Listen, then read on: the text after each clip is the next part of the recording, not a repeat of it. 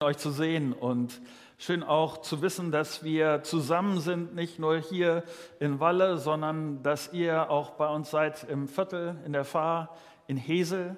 Äh, das ist sehr gut, äh, das zu wissen, äh, ja, das, ich freue mich darüber immer zu sehen, auch dass die einzelnen Orte äh, jetzt wachsen. Ich, hab, ähm, ich freue mich auf die Bilder von der nächsten Taufe im Viertel. Das äh, sind immer gute Momente, auch mitzukriegen, auch für uns als ganze Gemeinde mitzukriegen, dass an den unterschiedlichen Standorten ja, Dinge sich bewegen, Menschen Jesus kennenlernen, Menschen das auch zeigen mit äh, so einem öffentlichen Schritt, dann äh, sich taufen zu lassen. Sehr schön. Ich will mit uns starten und mit uns beten. Wenn das geht, steht doch mit mir auf.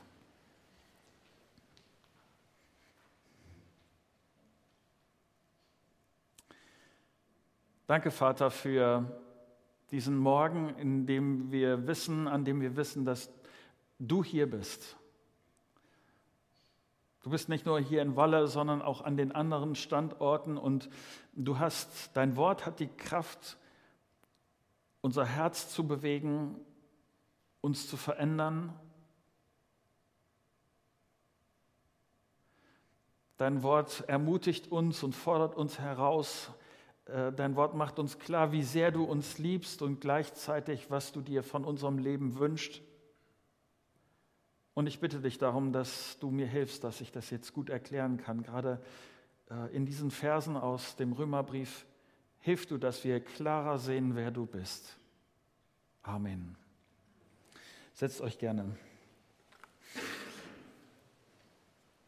Ich nerv meine Frau äh, immer mal wieder dadurch, dass ich ihr sage, dass ich zu diversen Sachen keine prinzipielle Meinung habe. Ähm, dieses Wort egal ist etwas, was nicht selten über meinen Mund kommt.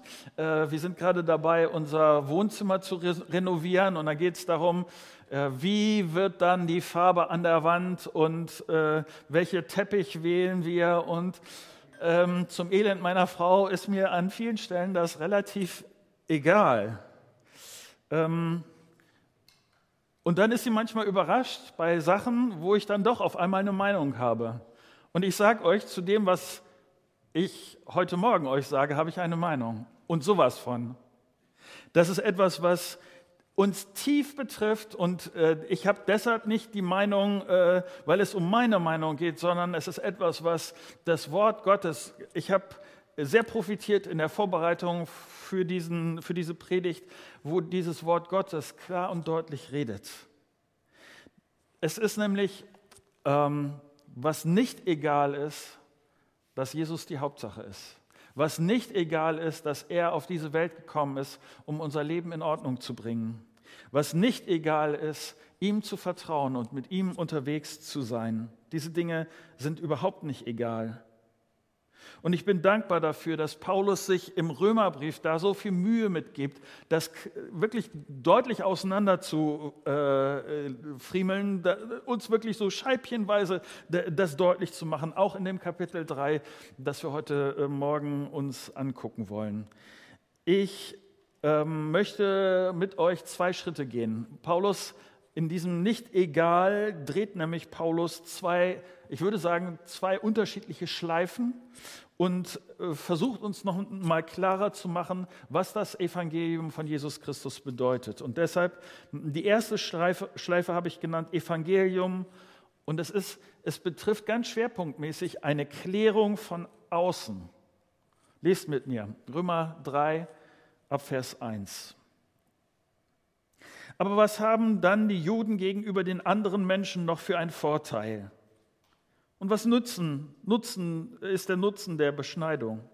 Nun, die Juden haben den anderen Menschen in jeder Hinsicht äh, viel voraus. Vor allem ist es das eine, dass Gott ihnen seine Worte anvertraut hat.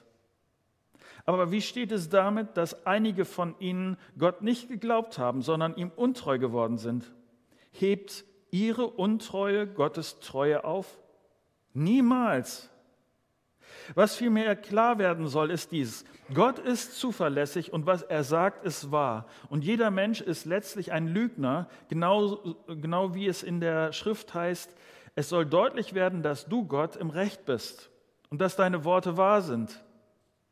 Du wirst dich siegreich behaupten, wenn man über dich zu Gericht sitzt. Wenn nun aber unsere Ungerechtigkeit Gottes Gerechtigkeit erst richtig zur Geltung bringt, welchen Schluss sollen wir daraus ziehen? Etwa den, dass Gott ungerecht ist, wenn er seinen Zorn über uns hereinbrechen lässt? Ich rede bewusst einmal rein menschlich. Nein, niemals. Sonst wäre es ja undenkbar, dass Gott die Welt richten wird. Aber wenn ich doch nun ein Lügner bin, wird dann nicht gerade dadurch umso deutlicher, dass Gott zuverlässig ist und dass das, was er sagt, wahr ist? Ich trage also dazu bei, dass Gottes Ruhm noch größer wird. Wieso werde ich von ihm dann noch als Sünder verurteilt? Und überhaupt, warum, kommen nicht, äh, warum nicht noch einen Schritt weiter gehen und sagen, tun wir doch Böses, damit Gutes dabei rauskommt? Einige, die schlecht über uns reden, behaupten ja sogar, das sei es, was wir lehren. Die, die uns so etwas unterstellen, trifft Gottes Gericht mit vollem Recht. Bei diesem Abschnitt hast, denkst du vielleicht, hä? Was geht denn hier ab? Also viele Worte, komplizierte Worte und ich, ich kann verstehen, ich könnte verstehen, wenn du sagst, das geht mir so einfach überhaupt nicht runter. Was, was ist denn das da? Und ich will versuchen, ein bisschen deutlicher zu machen, was die Zielrichtung von Paulus hier in diesen Versen ist.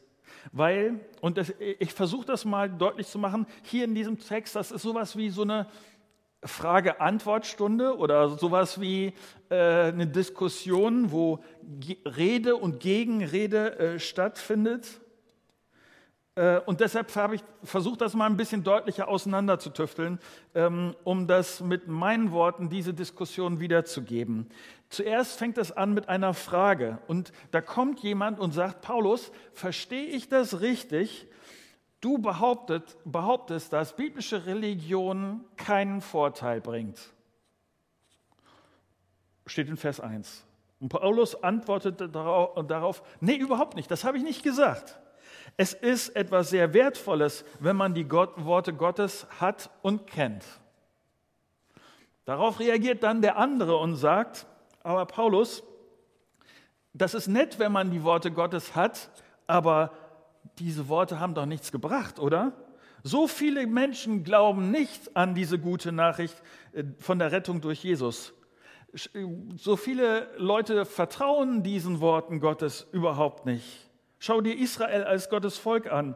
Sie machen ihr Ding und wollen nichts mit Gott zu tun haben. Und wenn fromme Leute schräg unterwegs sind, wie ist das dann? Sagt Gott, ich lasse euch jetzt wie eine heiße Kartoffel fallen. Ihr tut nicht das, was ich sage. Äh, deshalb seht selber klar.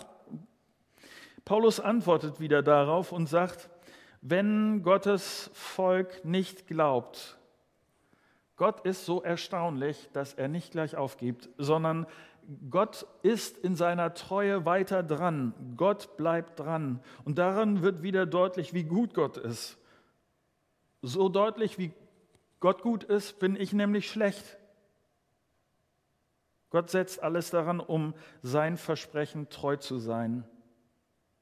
Als nächstes in Vers 5 gibt es daraufhin wieder eine Gegenfrage. Das bedeutet also, weil ich so schlecht bin, steht Gott wirklich gut da. Aber was beschwert sich Gott denn dann? Wenn er gut dasteht, soll er sich doch freuen und alles, alles ist entspannt. Wenn ich sogar Gott gut dastehen lassen kann, dann gibt es doch gar keinen Grund, dass er Gott zornig auf mich ist. Ich tue doch, tu doch ihm was Gutes.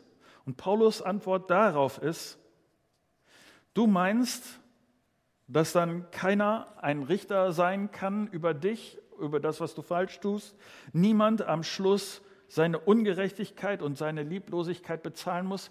Äh, bedeutet das, dass nachher Ungerechtigkeit nicht gestraft wird, dass es keinen gibt, der sagt, jetzt aber Schluss, Konsequenz und Strafe? Alles ist egal? Kann das wirklich sein? Nee, sagt Paulus, wir sind uns auch einig, dass das nicht geht. Das ist Vers 6. Die Gegenfrage darauf, gut, aber dann umgekehrt. Wenn meine Sünde Gott also besser dastehen lässt, dann könnte ich ja auch auf die Idee kommen, noch ein bisschen mehr zu sündigen. Dann steht Gott noch ein bisschen besser da. Vers 7 und 8 ist das. Und Paulus Antwort ist, äh, darauf ist, genau das behaupten manche Leute von mir, dass ich genau das predige. Und es ist so weit weg von dem, was meine eigentliche Absicht ist. Das so daran zu gehen, das geht überhaupt nicht. Mir ist wichtig, dass wir verstehen, was hier passiert. Paulus stellt sich hier Fragen, die an seinen Glauben gestellt werden, Fragen, die von außen kommen, Fragen, die immer wieder gestellt werden. Und Paulus sagt nicht, Leute, das ist mir alles zu kompliziert oder äh, Leute, das, das führt doch zu nichts und das, die ganzen Diskussionen mit dem ganzen Hin und Her äh, und vermeidet das, das mir zu anstrengend. Nee, macht er überhaupt nicht, sondern Paulus hängt sich rein, um diese Fragen durchdacht zu beantworten. Und an diesen Stellen ist mir deutlich geworden, wie aktuell diese Fragen sind, denn viele von den Fragen, die hier in diesem Text stehen, werden mir genauso gestellt. Vielleicht, vielleicht dir auch. Marco, was bringt dir denn dein Glaube wirklich? Du hängst dich da rein, du hältst dich an die christlichen Spielregeln, hast, manchmal sagen mir das Leute, hast dadurch nicht so viel Spaß wie ich habe? Was hast du davon? Und ich dachte bei dieser Frage, ja, das ist genau die Frage hier wie in Vers 1. Genau das Gleiche. Und wie antworte ich jetzt darauf? Oder die nächste, Marco, schau dir doch den Missbrauch in der Kirche an. Gott sollte die Kirche doch richtig platt machen. Oder ich dachte, das ist wie in, hier die Frage in Vers 3. Genau das Gleiche. Sollte Gott nicht uns wie so eine heiße Kartoffel, wir sind untreu, die Leute sind untreu, sollte Gott dann nicht sich verabschieden und sagen, Schluss aus und so weiter. Eine andere Frage, die mir immer wieder gestellt wird, ist, Marco, glaubst du wirklich, dass es reicht, an Jesus zu glauben und dass dir dann wirklich alles vergeben ist? Wenn das so wäre, dann könnte ich doch sagen, ich lebe drauf los, mach, was mir Spaß macht, ist doch so, sowieso alles egal, ist alles vergeben, ich kann tun und lassen, was ich will. Und nachher steht sogar Jesus noch toller da. Vers 7. Es ist der gleiche Ansatz. Diese Fragen, die Paulus hier beantwortet, sind an vielen Stellen genau die gleichen Fragen, wie heute die Fragen gestellt werden. Und für mich ist ein wichtiger Schluss an dieser Stelle dieser. Es lohnt sich, über diese Fragen nachzudenken. Wenn dir Leute Fragen stellen, wenn dein Glaube in Frage gestellt wird, dann hoffe ich, dass du ihn nicht einfach ab, diese Fragen nicht einfach abtust. Die gute Nachricht von Jesus Christus wird in Frage gestellt und ich hoffe, dass du dass du dem Vorbild von Jesus folgst, nämlich wie oft, das kannst du nachlesen, wie oft hat sich Jesus genau diese Fragen dann vorgenommen, hat gesagt, okay, dann lass uns mal hinsetzen, lass uns mal überlegen, was bedeutet das wirklich und hat sich Zeit genommen, auf diese Fragen zu antworten, selbst wenn diese Fragen nicht freundlich gemeint waren. Oder hier Paulus. Paulus nimmt sich Zeit und argumentiert und denkt nach und macht sich Mühe. Ich möchte dich herausfordern, Fragen, die dir gestellt werden, Fragen, die da sind, ernst zu nehmen. Und ich möchte dich herausfordern, sie so gut wie du kannst zu beantworten. Ich habe einen Freund, äh, einen guten Freund, der in solchen Momenten dann zu mir sagt, sagt äh, ich habe kein Abitur, dafür bist du zuständig. Und ich sage ihm immer wieder, so freundlich wie ich kann, das ist christliche Denkfaulheit und das ist Sünde. Mein Christsein ist darauf angelegt, dass ich Jesus immer besser verstehe, dass das Evangelium von, mir immer einen größeren Teil wird und das passiert dadurch, dass ich diese Dinge durchdenke, dass ich, dass ich auch diese Fragen an mich heranlasse und ich auch auf diese Fragen reagiere. Bei manchen Fragen ist es wenigstens bei mir so, dass ich am Anfang denke, hä, wie soll, wie soll ich jetzt darauf antworten? Welche Antwort gibt es denn da überhaupt? Wie, wie kann ich reagieren? Und dass es, dass es Zeit braucht. Ich hoffe, dass du für dich selber nachdenkst, dass du immer weniger auf deinen Pastor angewiesen bist, sondern dass du durch selber lesen, durch selber in der Bibel studieren auf Antworten kommst. Und deshalb machen wir uns auch äh, in dieser Predigtreihe die Mühe, durch diesen zugegebenen Maßen komplexen Römerbrief, durch diese äh, schwierigeren Herausforderungen. Deshalb sagen wir nicht einfach, oh, das ist, lesen wir drüber weg, äh, schön, dass es da steht, aber mache ich mir im Himmel mal meine Gedanken darüber, sondern wir stellen uns dem und lassen die Fragen zu und versuchen so best wie möglich darauf zu antworten. Nochmal, es ist gut, dass Leuten dass du Leuten durch dein Leben zeigst, wie gut es ist, mit Jesus unterwegs zu sein. Dass du fröhlich und entspannt und äh, mit, mit Sicherheit durchs Leben gehen kannst und die Leute das an deinem Leben abspüren. Aber ich hoffe auch, dass du Momente hast, wo du deinen Nachbarn, Bekannten, Arbeitskollegen nicht nur vorlebst, sondern ihnen auch Antworten, ganz praktisch Antworten gibst auf die äh, Fragen, die, die im Leben so grundlegend sind. Wenn du dann einen Ansatz brauchst, ich mag das immer nicht so, ähm, euch, sagen wir, anzupredigen, aber dann keinen praktischen Schritt zu geben. Wenn du heute nachmittags in die Christusgemeinde-App guckst, wirst du Ansätze finden, Links finden, wenn du über konkrete Fragen des christlichen Glaubens nachdenken willst, kompliziertere Fragen, wo, wo schlaue Leute äh, sich Gedanken gemacht haben, wirst du in der App und wirst du auf dem YouTube-Kanal äh, Links finden über Videos, über vielleicht ein, zwei Bücher. Vielleicht hilft dir das an dieser Stelle weiter. Okay. Das war die Klärung, wenn Sachen von außen kommen, wenn das Evangelium von Jesus Christus von außen in Frage gestellt wird.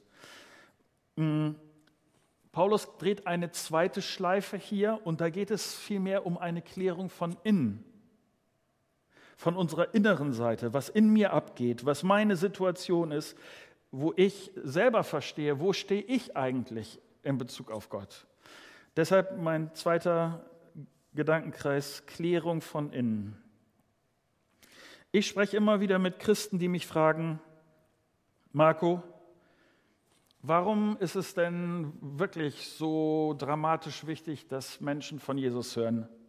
Die brauchen Jesus doch eigentlich gar nicht, oder? Denen geht es doch gut. Die haben doch alles, was sie zum Leben brauchen. Die, die, sind gar nicht, also die sind gar nicht unglücklich in dem Sinne. Die brauchen auch keine Krücke, um irgendwie durchs Leben zu kommen. Oder äh, die haben doch alles. Und ich bin Paulus dankbar, dass er aus der Innenansicht klärt, wie unsere Situation vor Gott ist und wie verzweifelt jeder, äh, wirklich, wie verzweifelt jeder Jesus braucht. Wie stehe ich vor Gott?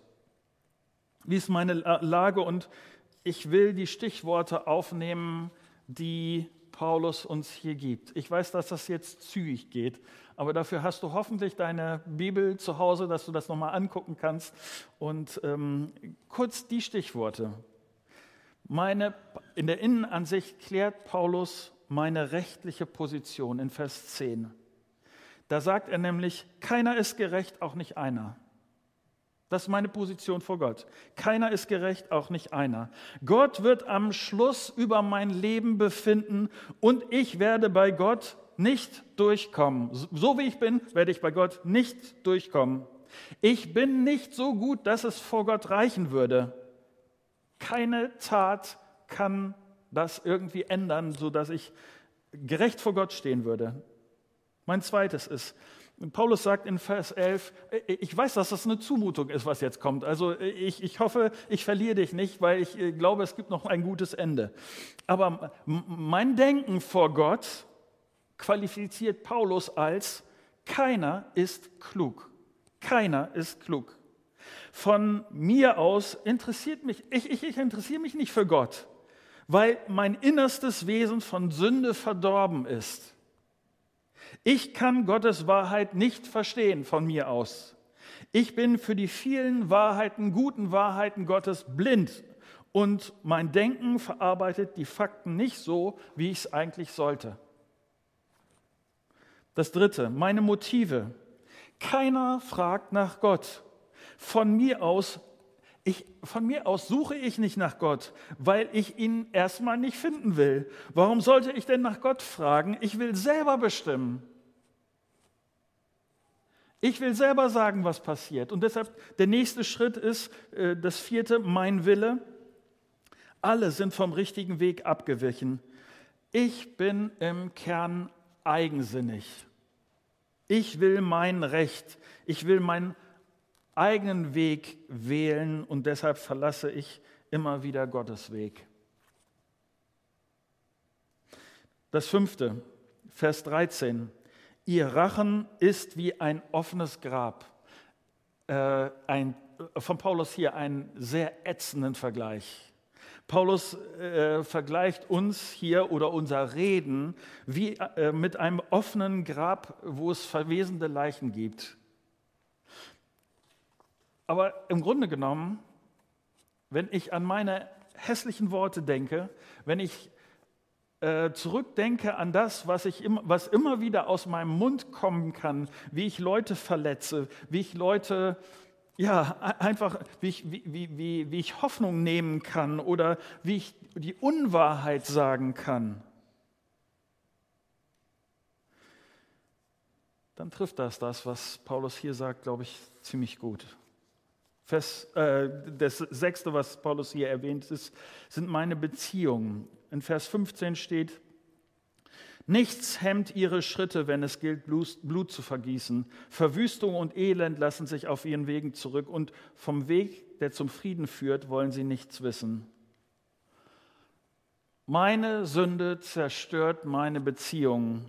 Dass meine Beziehung zu Gott kaputt war, das hat Auswirkungen und das hat Auswirkungen auch auf meine in meinem täglichen Leben. Und äh, Paulus tippt hier diese dicke Palette an, wie ich äh, Beziehungen zerstören kann. Und ich sage dir von dem, was er hier beschreibt, da kenne ich das ein oder andere von. Das siebte. Meine Beziehung zu Gott, hier in Vers 18 steht, sich Gott in Ehrfurcht zu unterstellen, käme ihnen nie in den Sinn. Weißt du, wenn ich, wenn ich mit Leuten spreche über den christlichen Glauben, weißt du, was das, was das stärkste Argument ist, nicht Christ zu werden? Ich will keinen, der über mir steht. Ich will keinen, der mir sagt, wie mein Leben funktioniert. Ich will selber. Ich, ich, ich will das nicht. Und deshalb will ich keine Beziehung zu Gott.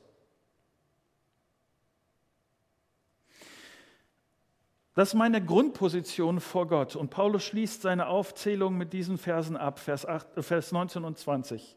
So sagt es das Gesetz. Und wir wissen, alles, was das Gesetz sagt, richtet sich an die, denen es gegeben wurde.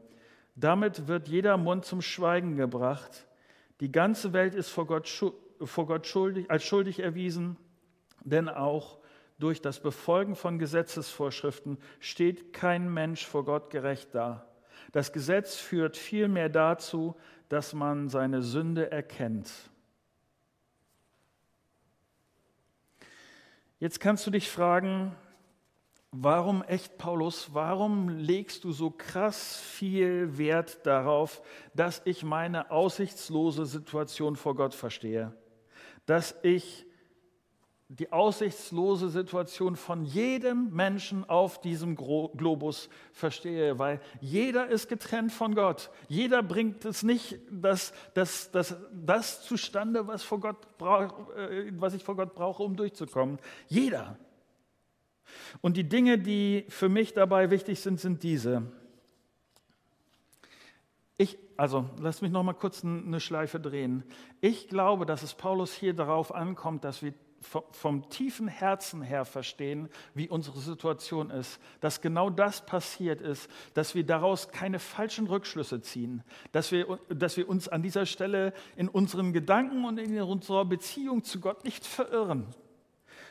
Ich spreche manchmal mit Leuten, die mir sagen, Marco, ich weiß, dass ich vor Gott nicht gut bin. Das hat man mir in meiner Kindheit eingebläut, dass ich nicht ausreiche.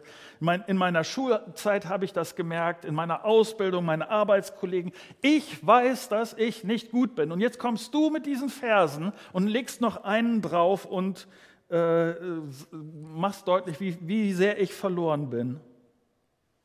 Was ich hoffe, was durch diese Verse deutlich wird, ist, die Lösung für meine Situation liegt nicht darin, dass, mein, dass ich dann anfange, dass ich dann lerne, mein Ego noch mehr aufzupumpen. Dass ich Leute finde, die mir die entsprechende Anerkennung geben, dass ich mir meinen Erfolg suche, dass ich mir die Liebe suche, die, die mein menschliches Gefühl von Wertschätzung immer mehr aufblasen. Die Grundlösung liegt an einer anderen Stelle und ich glaube, dass deshalb Paulus dieses unter anderem so krass formuliert.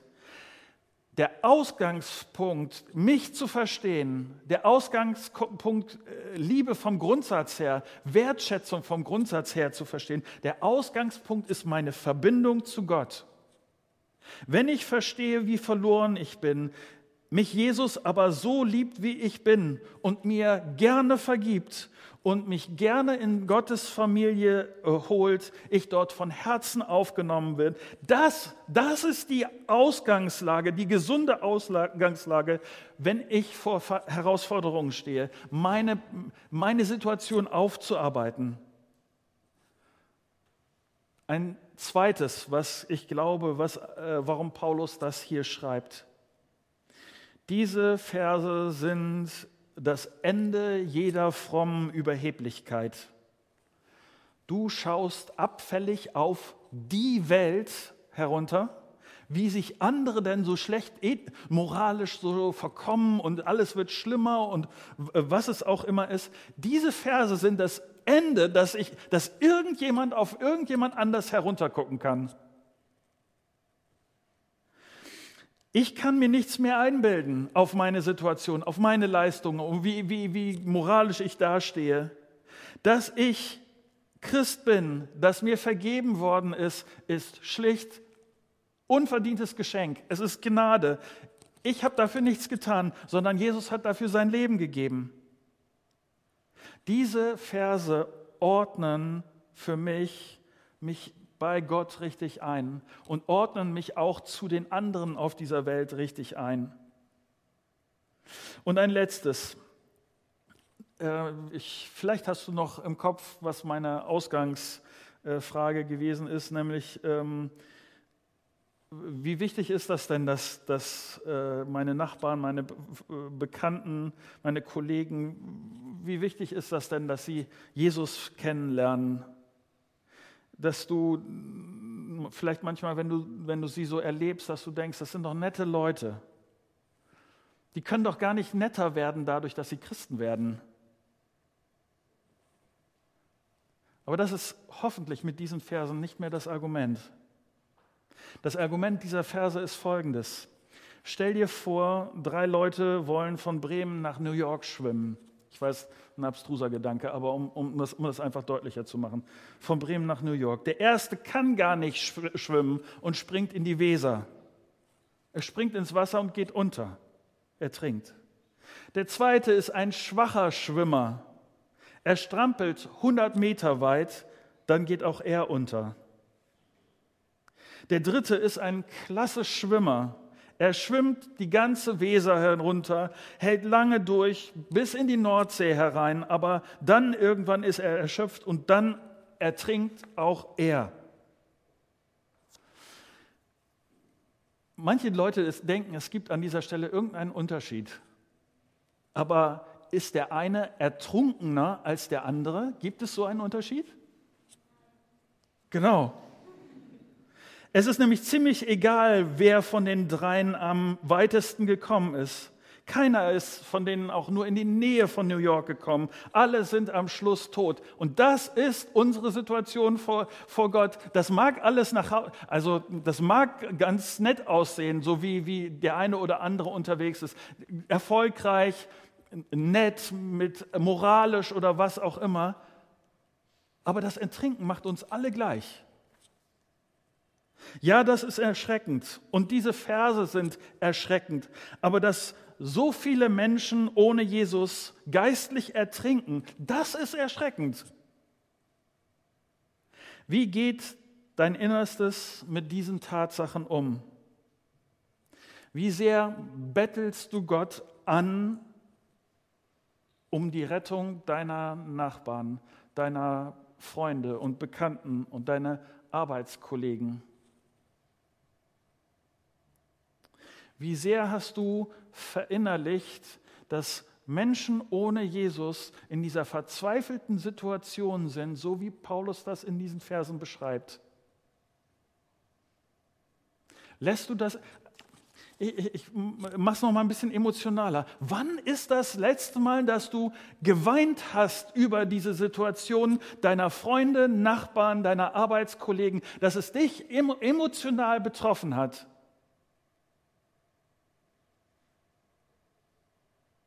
Ich hoffe so sehr, dass, dass uns diese Verse in Erinnerung bleiben dafür, wie, wie klar es beschreibt, dass ich vor Gott nicht den Hauch einer Chance habe und Gott alles gegeben hat, damit wir Rettung durch Jesus bekommen können.